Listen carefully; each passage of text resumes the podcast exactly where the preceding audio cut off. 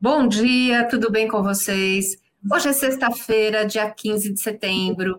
Estamos começando mais um Cresce Esclarece pontualmente às 10 horas da manhã, que já é o nosso encontro semanal aqui com os corretores de imóveis, não só de São Paulo, mas de todos os estados, que eu tenho certeza que estão conosco aqui para ter informações de grande importância para a sua carreira, não é verdade? Hoje, nosso assunto é responsabilidade civil do corretor. É um assunto que muitos corretores têm dúvidas, porque não sabem até onde podem ir enquanto estão negociando, enquanto estão uh, acompanhando as transações imobiliárias. Nossa convidada é a advogada Júlia Maria Benatti. Seja bem-vinda, Júlia. Tudo bem? É um prazer receber você aqui no Cresce Esclarece. Prazer é tudo meu, Sônia. Bom dia a todos. É um prazer mais uma vez poder fazer parte aqui do Cresce. Já fiz uma live com vocês, foi muito especial. E eu tenho certeza que a gente vai poder hoje esclarecer várias dúvidas e falar um pouquinho sobre responsabilidade civil do corretor, que é uma dúvida que eu sei que é bem corriqueira entre eles.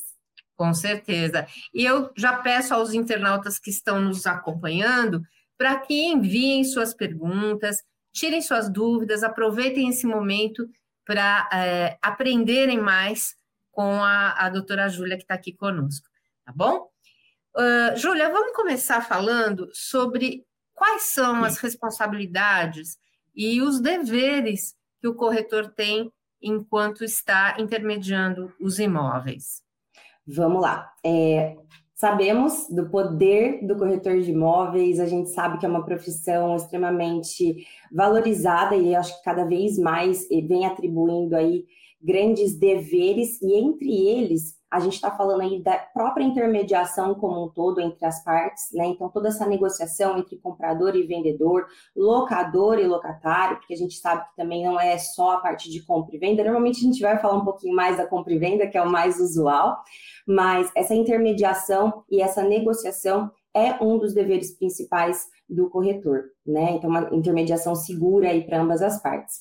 É, Posterior a isso, a gente vai ter também a própria prestação de informações. Então, a gente tem que prestar informações verdadeiras, é, de acordo com os documentos do, dos imóveis, tanto para a parte que compra como para a parte que vende. Né? Às vezes a gente tem ali com o vendedor uma situação de, bom, tenho aqui um imóvel, quero vender, mas espera aí, deixa eu dar uma olhadinha nessa documentação, deixa eu ver se está tudo certo, dá para a gente vender, eu preciso prestar essas informações para o vendedor, porque às vezes ele acha que o imóvel dele está passível de venda e não está.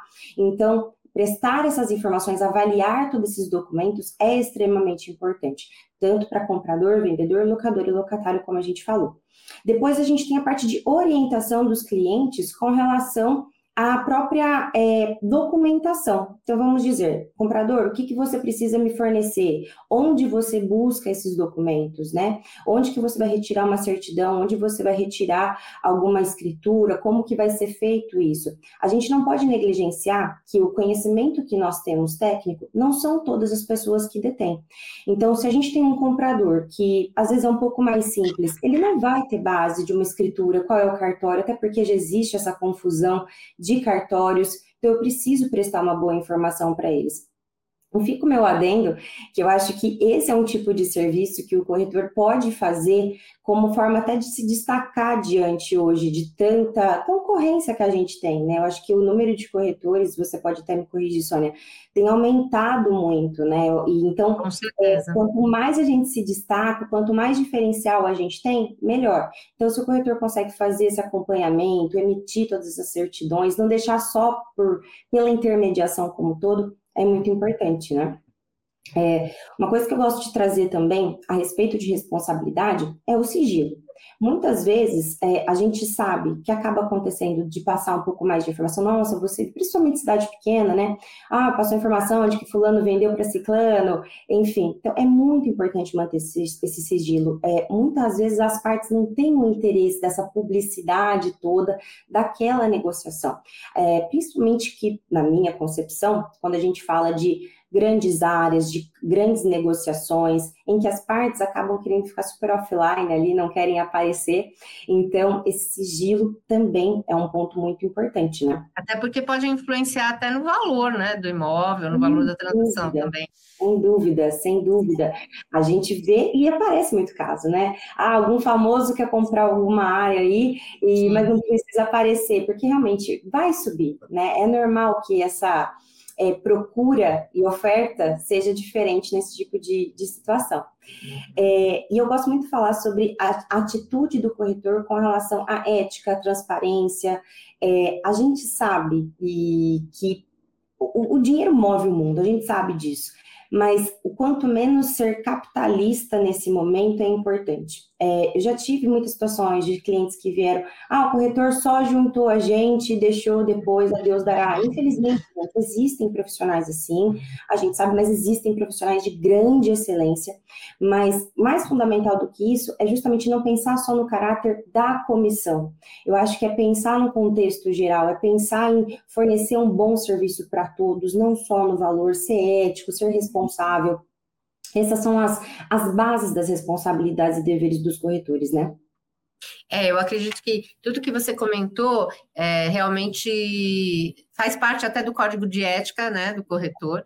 E muitos corretores, não só os que estão iniciando, não, muitos corretores já é, que têm um bom currículo aí, é, acabam se esquecendo desses detalhes que realmente fazem a diferença, né? Exato. E, e Júlia, é, quando, quando é que se inicia a responsabilidade civil do corretor na negociação? Porque você falou aí de, de o corretor ser ético, de o corretor ter preocupação com o sigilo, né? E, e quando é que ele pode ser implicado é, como responsável num, num problema, numa negociação, vamos dizer assim?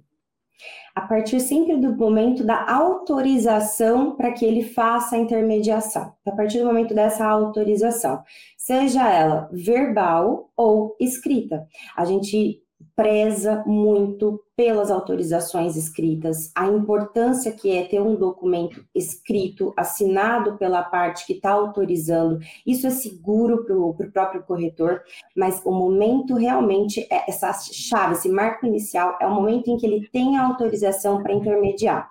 Então, uhum. tu, todas essas responsabilidades são inerentes a partir desse momento.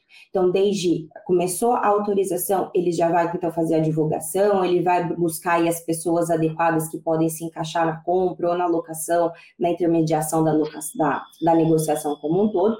Então, esse é o marco inicial. Não vai ter, por exemplo, ah, mas foi verbal. Como que você vai comprovar que isso foi verbal? Você vai tentar angariar. Hoje é muito difícil também você fazer, encontrou uma pessoa na rua e vamos fazer verbalmente, né? Hoje tudo fica meio sempre por, um WhatsApp, sempre fica por meio do, do documento escrito, mas não negligenciar a autorização. Por quê?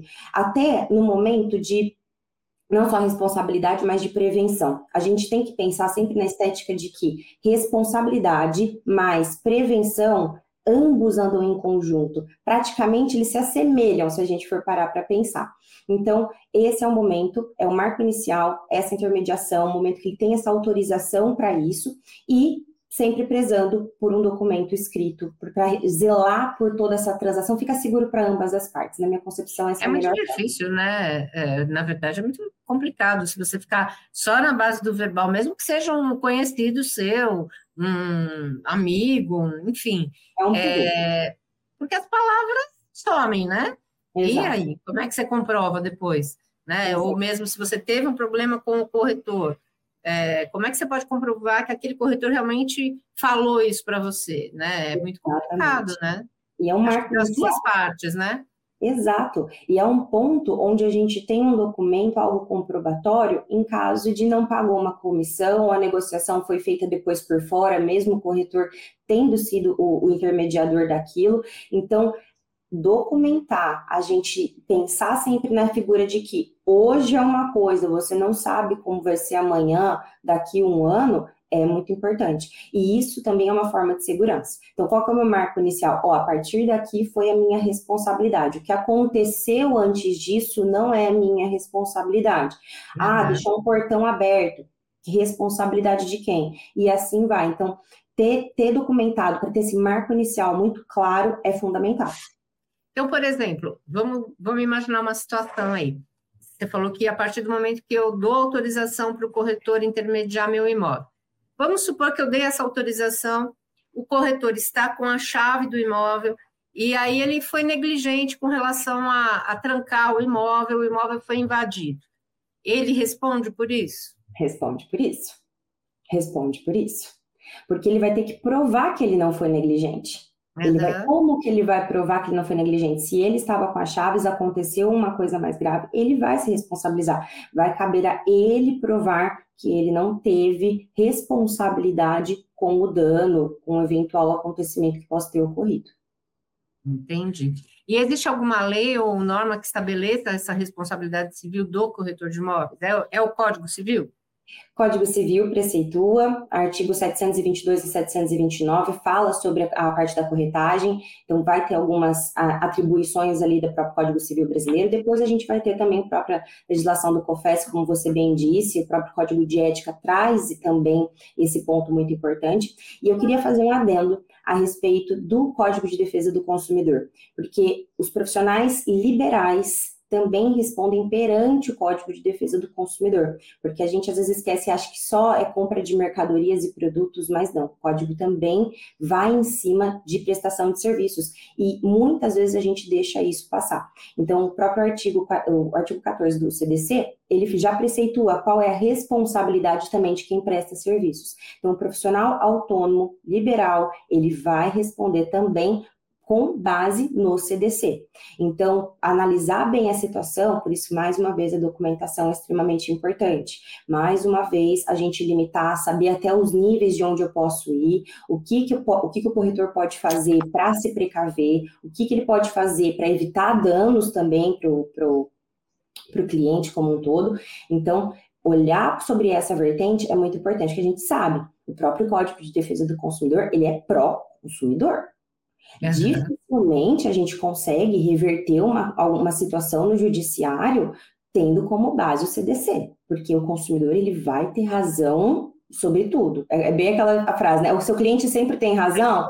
É bem isso que o Código de Defesa do Consumidor. E hoje, mais que nunca, hoje é dia 15 de setembro, hoje é dia do cliente, né? Ah lá, tá vendo? Ele sempre tem razão. Hoje é o dia dele mesmo, não tem como. Exato, então ele sempre tem razão, principalmente se a gente estiver pautado aí no CDC. Então, essa visão, para quem é profissional liberal, é extremamente importante. Não tem muita base? Vai lá, dá uma olhadinha, tanto no código de ética que o próprio COFES disponibiliza, o próprio código, de, o próprio código civil, 722 ou 729, curtinho, para ter uma base, dá uma olhadinha também no, no CDC, se blindar, talvez nesse momento, seja sempre o mais adequado, porque a gente negligencia muito essa parte da responsabilidade, responsabilidade. A gente vem muito assim, né? Minha mãe que brincava, né? tudo é o nosso reino, o vosso reino nada. Então, a gente sempre quer para a gente, mas a gente esquece às vezes do próximo, do segundo passo, que é o cliente, a dor dele, o que, pode acontecer depois e o que pode nos prejudicar, no caso dos corretores, né?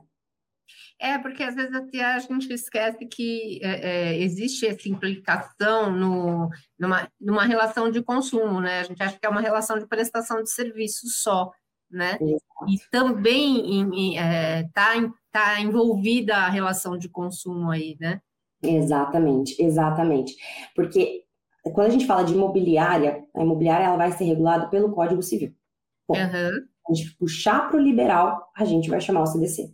E isso é uma coisa que muitas vezes a gente não acha que, que vai caber contra o corretor autônomo, e não, vai caber sim, e é possível, e as decisões judiciais vêm hoje muito pautadas nisso, preservar esse consumidor de serviço que foi por algum momento aí é, negligenciado, sofreu algum tipo de prejuízo, por exemplo. Verdade. E uh, o que não compete ao corretor de imóveis? Vamos lá, eu gosto muito dessa pergunta. É, eu acho que, assim, muitas áreas têm se chocado. Eu falo que muitas pessoas têm achado que ah, o advogado quer entrar na, na área do engenheiro, o, engenheiro o, o, o corretor quer entrar na área do advogado, enfim. E eu sou muito pró que as áreas todas sejam correlatas, é, é, sejam parceiras entre si, é, nunca vou priorizar que o advogado pode fazer o que o corretor faz, eu acho que não existe isso, mas de qualquer forma, lógico que existem algumas coisas que o corretor ele não pode exercer. Um deles é assinar algum contrato em nome do cliente sem uma procuração, inclusive até nessa situação, eu sei que às vezes alguns, alguns corretores já devem ter passado por isso o próprio vendedor, o comprador, ah, eu passo uma procuração pública para você, você vai lá, faz assinatura para mim e tudo mais. Não indico, porque querendo ou não, ele é uma pessoa interessada na relação.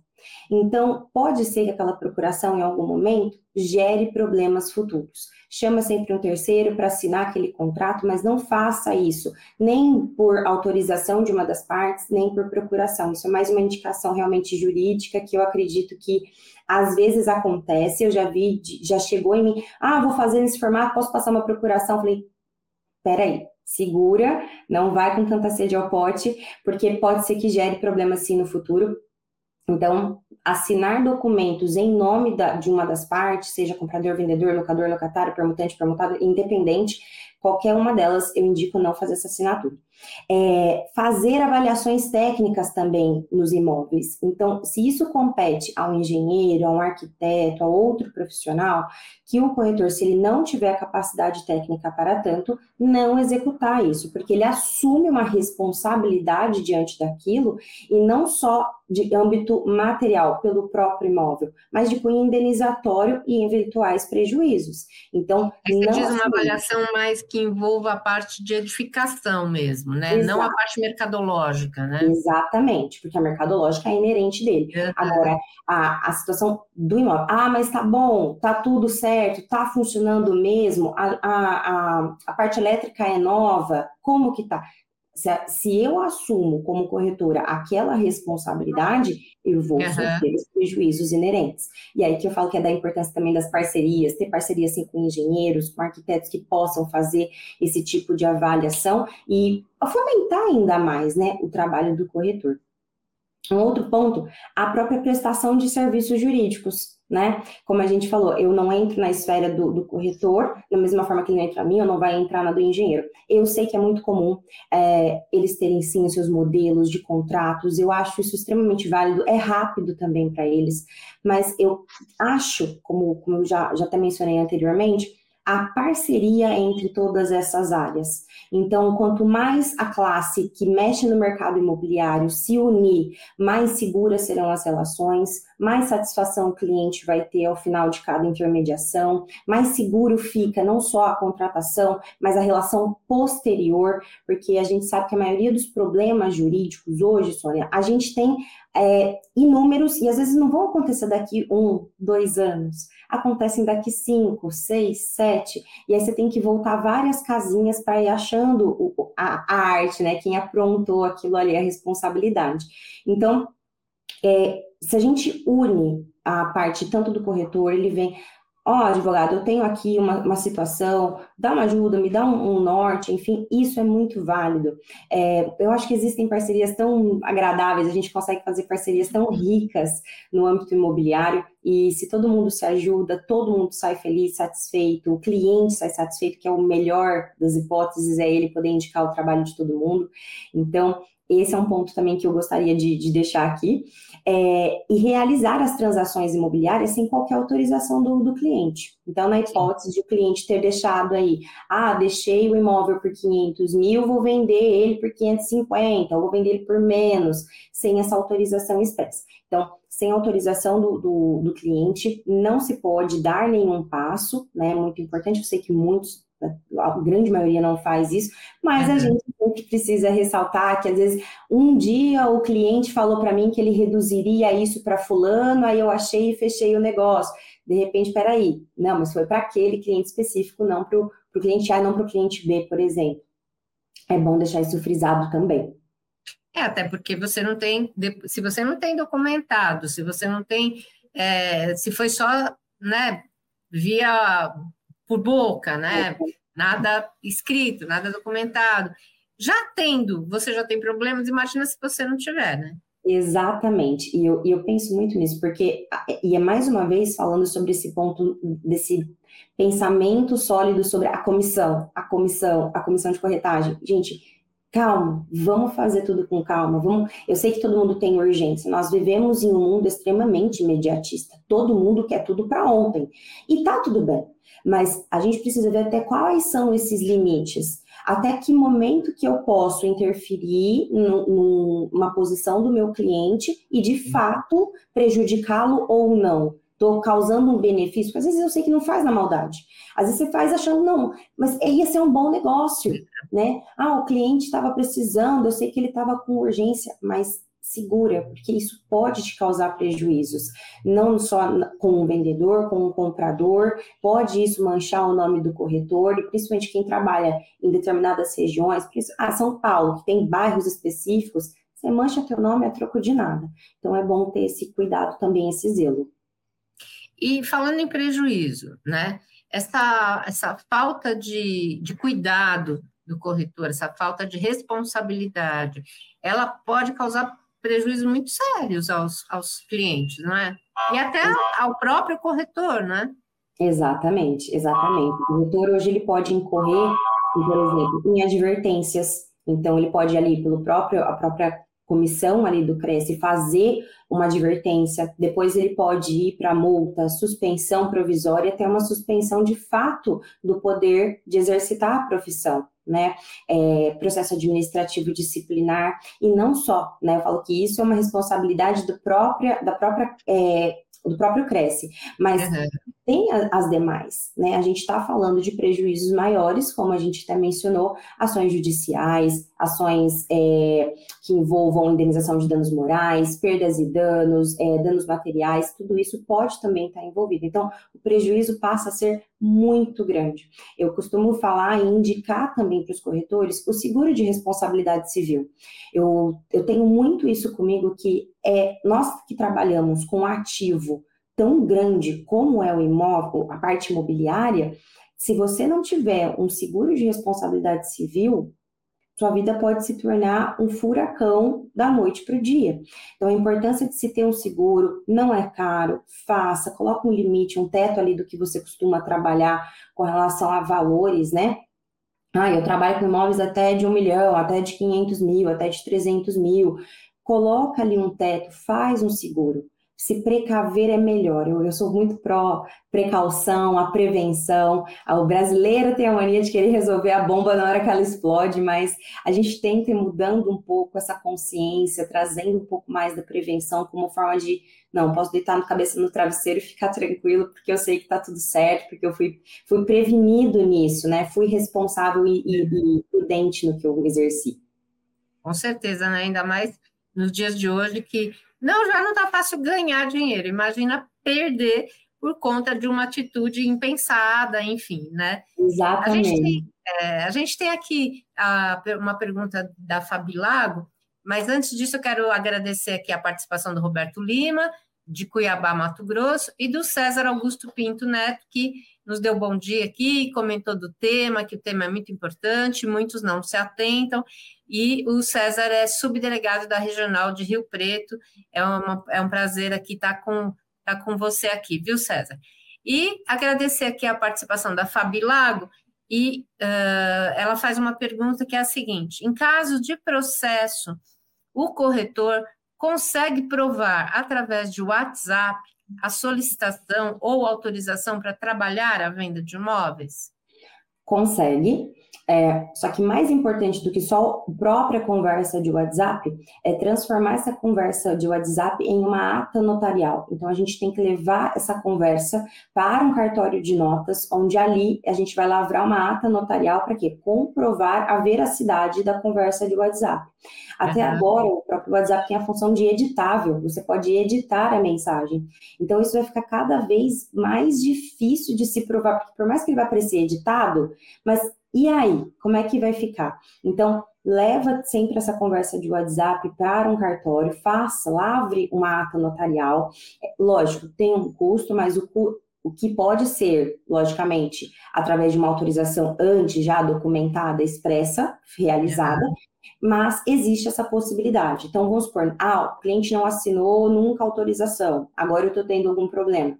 Corre e leva essa conversa para fazer a ata notarial. Primeiro ponto. Segundo ponto, observa dentro da tua lista ali, da tua carteira de clientes, quem ainda não tem autorização e essa solicitação de trabalhar no imóvel assinada realize e providencie. Porque é melhor você pegar um papel, imprimir, uma colher assinatura, do que você pagar depois uns 500 reais numa ata notarial, por exemplo. Fora aí todo o transtorno de uma ação judicial que a gente sabe que pode levar um bom tempo aí para a gente resolver e ver quem de fato tinha ou não razão naquela negociação. Entendi. Também temos a participação aqui uh, de outros colegas. O Marcos Ramos diz que é muito bom tirar essas dúvidas. O uh, Rubiele Santim Pereira, parabéns, doutora Júlia, sua palestra foi muito esclarecedora. E o Everson Nunes, que é um corretor de Bauru, ele pergunta se uh, aonde se pode contratar esse seguro de responsabilidade civil. Everson, hoje praticamente todas as seguradoras do país, qualquer que seja, já realizam o seguro de responsabilidade civil tá? É, é, muito difícil você entrar em contato com alguma que não faça esse tipo de trabalho. Praticamente todas já realizam. Então, se você tiver alguém que às vezes você já conhece, alguém, algum amigo que trabalha com alguma seguradora, já pode entrar em contato, solicita um orçamento. Não é caro, eu já deixo claro para vocês. Você tem ideia de custo mais ou menos? Olha, vamos passar para os corretores. Às vezes pode ser uma, pode ser até um norte, mas, por exemplo, tem alguns que você contrata dependendo aí do, do, do valor, né, da, da, negociação. Você consegue pagar cento e pouquinho por mês, você paga aí, acho que são 10 parcelas, cento e pouquinho por mês. Então, assim, não é alto para você faz ali por mês, pega uma comissão, às vezes já paga à vista esse seguro que você tem para o ano inteiro, esse, essa a segurança maior de acontecer alguma coisa. Peraí, ah, aconteceu realmente, eu errei? Então, peraí, é. aciona o seguro, o seguro faz a reposição para aquele cliente. Isso é muito mais. Eu acho que até eu falo que ganha uma vantagem competitiva de mercado. Porque você fala, ó, oh, Fulano, você pode ficar tranquilo que caso aconteça alguma coisa, eu tenho um seguro que cobre. Eu tenho é um, um diferencial, né? Um diferencial de mercado. Então, pode ficar tranquilo, se acontecer alguma coisa, a gente tem um seguro aqui para poder te deixar mais tranquilo também. Então, mas hoje qualquer seguradora faz, é, dá para parcelar super, que eu te falei, cento e pouquinho por mês, existem até menos, tá? Eu estou falando talvez de uma avaliação aí de talvez uma coisa de um milhão já, de que seria um, algo de um volume um pouco mais expressivo, mas existem menores sim, eu acredito que dê para fazer até por menos do que isso por mês, então é bem, bem tranquilo, digamos assim. Então já fica a dica aí para quem ainda não fez, não se preocupou com isso, para fazer um orçamento, porque realmente é, é um diferencial, como, como a Júlia falou, né? E como é que se faz a reparação quando tem algum tipo de prejuízo? Vamos lá. A gente tem que pensar em várias situações. Mas se o meu cliente teve uma perda financeira, a reparação vai ser com base na perda financeira. Depois a gente vai ter aí diversos pontos. Então, correção monetária, juros, multa, enfim, tudo que o próprio judiciário já traz a título de indenização. Aí a gente tem as próprias indenizações de dano moral e material também, se porventura houve alguma situação em que incorreu nesse dano moral material. Eu queria até trazer para vocês uma situação que a gente tem um, um cliente que era uma locação, era uma área de 600 metros, só que ele não tinha uma divisória. Era uma área grande de 600, só que estava sendo alugado só 300 metros quadrados. Por ausência de informação no contrato de locação, ou tu fala, não, ó, é só esse pedaço, mesmo que visualmente 600 para 300 seja uma diferença gritante, mesmo assim, eles estão sendo condenados. Por quê? É, é, esse, esse é o problema. A gente às vezes acha que aquilo ali não vai implicar em nada. Então, você está já gerando um problema para si mesmo. E então, olha uma, uma coisa boba, né? Que você fala, não imagina, não, não precisa. Vai te dar problema sim. É, então, a gente vai ter esse tipo de problema de indenização de danos morais e materiais, pode ser para você ou até para pagamento do, do, próprio cliente prejudicado. É, as perdas e danos, quando a gente não consegue mensurar a parte tanto de danos morais como materiais, a gente vai ter as perdas e danos. E um ponto importante que eu quero trazer esse, desse prejuízo é o prejuízo maior de um cliente, principalmente para quem trabalha com um cliente mais simples, que às vezes a vida toda lutou para ter aquele dinheiro para fechar uma negociação, é, que está pagando um, um, financiamento de forma difícil, mas porque sempre sonhou ter o seu imóvel próprio, o prejuízo emocional daquela pessoa é muito maior. Aí eu quero trazer esse caráter um pouco da gente ser mais humano realmente, da gente é, olhar para isso, olhar para o sonho daquela pessoa. Quando são investidores, não que é menor a, a ideia, mas existe um caráter emocional muito diferente. Então, o é. prejuízo, é. pensa, é, colocar no lugar do cliente, né, naquele momento. Então, sem sombra de dúvidas, isso pode gerar prejuízos para o cliente nesse aspecto, mas e a sua culpa também de ter feito algo que prejudicou, né? Então, fazer sempre uma análise de risco bem feita para ver se o teu cliente está realmente seguro, não só o vendedor, mas para o próprio comprador, para quem está intermediando para ambas as partes, é fundamental. É, trazer não só segurança, mas tranquilidade, né? Trazer essa tranquilidade para ambas as partes, evitando sim prejuízos futuros para esses clientes, que a gente não sabe, às vezes, como eu mencionei, essa pessoa que tem um pouco, pô, se ela for prejudicado, e aí? Como que ela vai pagar? Vai, vai sobressair, vai recair sobre você, claro, mas, mas e ela? E a dor de cabeça dela? Então, são, são esses pontos principais de prejuízos aí que a gente pode ter. Que ótimo! Eu adorei o nosso bate-papo de hoje com a Júlia e tenho certeza que os nossos internautas também é, tiveram uma, uma aula aqui sobre responsabilidade civil muito importante. É, quero agradecer a participação de todos. E, Júlia, quero aqui desejar é, um excelente final de semana para você e já agradecer por essa participação aqui tão importante e essas dicas que você trouxe, essas orientações importantes para o dia a dia do corretor. Muito obrigada, viu?